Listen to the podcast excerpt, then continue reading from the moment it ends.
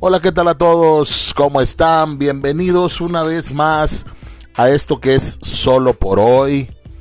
Espero que nos estén escuchando y espero que los temas de los que hablemos hoy les parezcan interesantes y sobre todo les sirva de algo.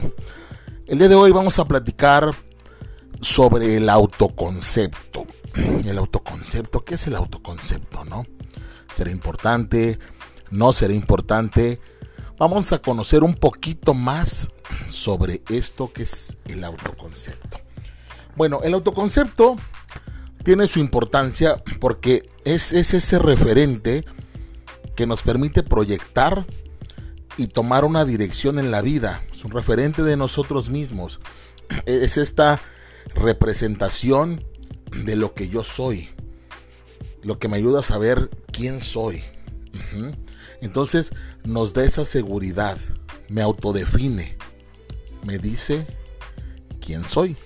Entonces el autoconcepto es ese conjunto de sentimientos, de imágenes, de pensamientos que tenemos respecto a nosotros mismos. Ajá. Es este componente evaluativo. Ajá. Normalmente nosotros tenemos componente evaluativo y componente cognitivo. En uno tenemos sentimientos, en otro tenemos pensamientos. Normalmente los pensamientos hacen referencia a qué? A las creencias que tenemos sobre nosotros, ¿no? Nuestra imagen, nuestros valores, nuestra identidad social, nuestras habilidades, nuestros rasgos. Y el componente evaluativo también se le denomina autoestima. Ajá y se conforma por pensamientos y sentimientos positivos y negativos. Hablamos de baja autoestima y hablamos de alta autoestima o buena autoestima. Y eso lo experimentamos todos. Ajá. Entonces, conocer qué es el autoconcepto nos va a ayudar a tener una mejor autoestima y a tener una mejor referencia de nosotros mismos en la vida. Cuando hablamos de autoconcepto, nos referimos justamente a todo eso esa información que tenemos sobre nosotros mismos. Entonces, hay que recordar que esa imagen no se forma por sí sola, sino que es producto de qué? De la interacción con el entorno, de las experiencias de la vida, de cómo ha sido mi desarrollo. Bueno, todo lo que ha pasado por nuestra vida ha sido factor determinante para tener un autoconcepto determinado. Entonces, este autoconcepto engloba que esa percepción que tenemos sobre nuestras capacidades también, buenas, malas, muchas, pocas, y con el transcurrir del tiempo las vamos organizando, vamos teniendo prioridades, vamos teniendo como más claro fortalezas, debilidades, pero también hay ocasiones en las que no tenemos claro eso. Y aquí es donde tenemos que poner un orden. ¿Ok? Para la psicología sí es muy importante el tema del autoconcepto porque eh, los expertos en psicología trabajamos con qué? Con, esto que es, un concepto decisivo para qué? Para desarrollar la personalidad, señores. Cuando tenemos en las manos el autoconcepto de alguien, podemos saber hacia dónde se está moviendo, qué quiere desarrollar, cómo es su personalidad, su carácter, su temperamento, de dónde viene.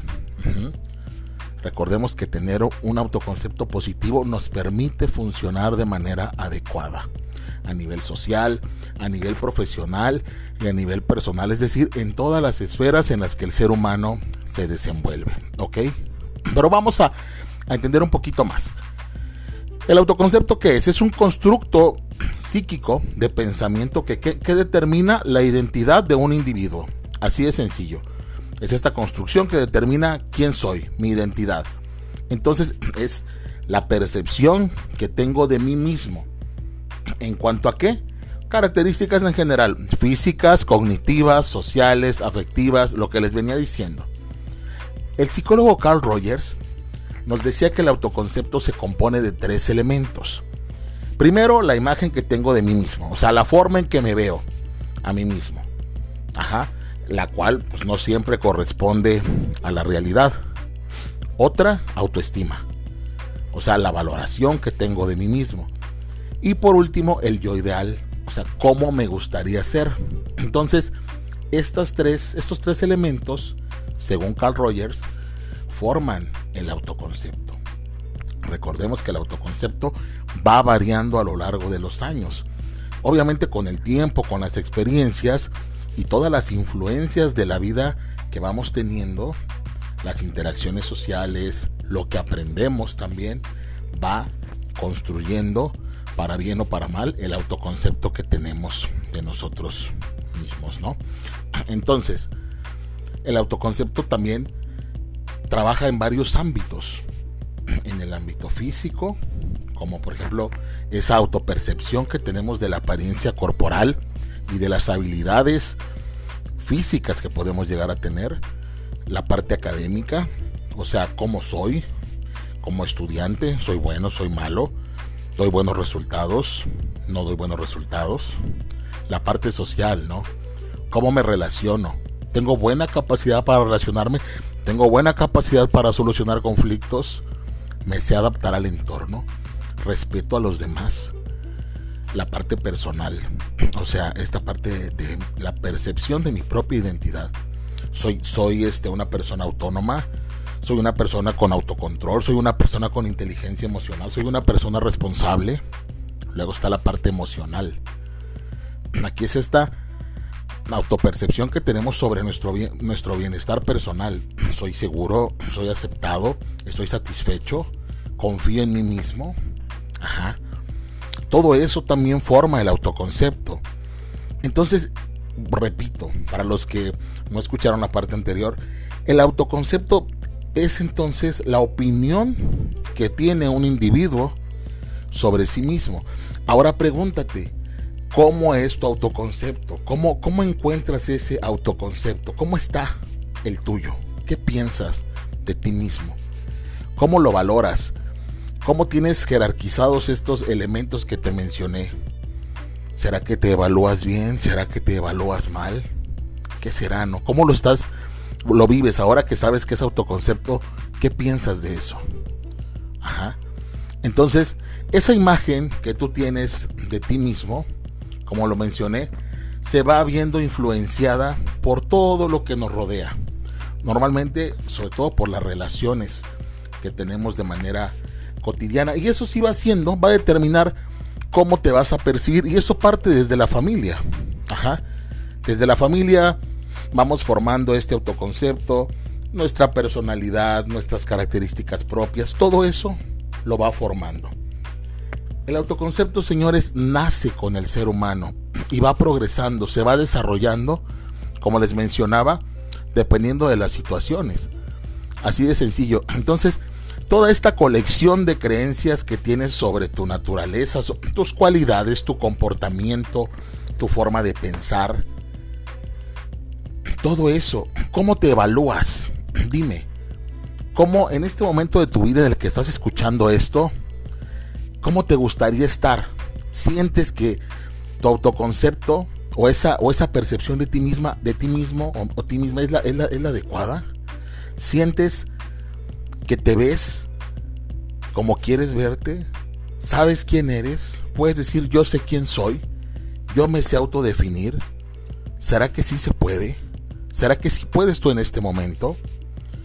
¿Será que tienes una referencia positiva de ti mismo? ¿Será que tienes ese poder de, de yo me conozco, yo soy, yo soy y yo puedo?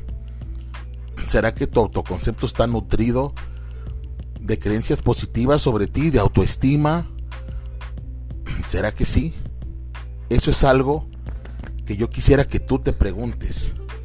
¿Te aceptas a ti mismo? ¿Tienes buenos sentimientos y buenos pensamientos sobre ti mismo? ¿Te sientes amado? ¿Te sientes autónomo? ¿Te sientes competente? ¿Te comparas con otros y sientes que sales perdiendo? Tal vez habría que hacer algo, ¿no? Tal vez ese autoconcepto es poco saludable en este momento.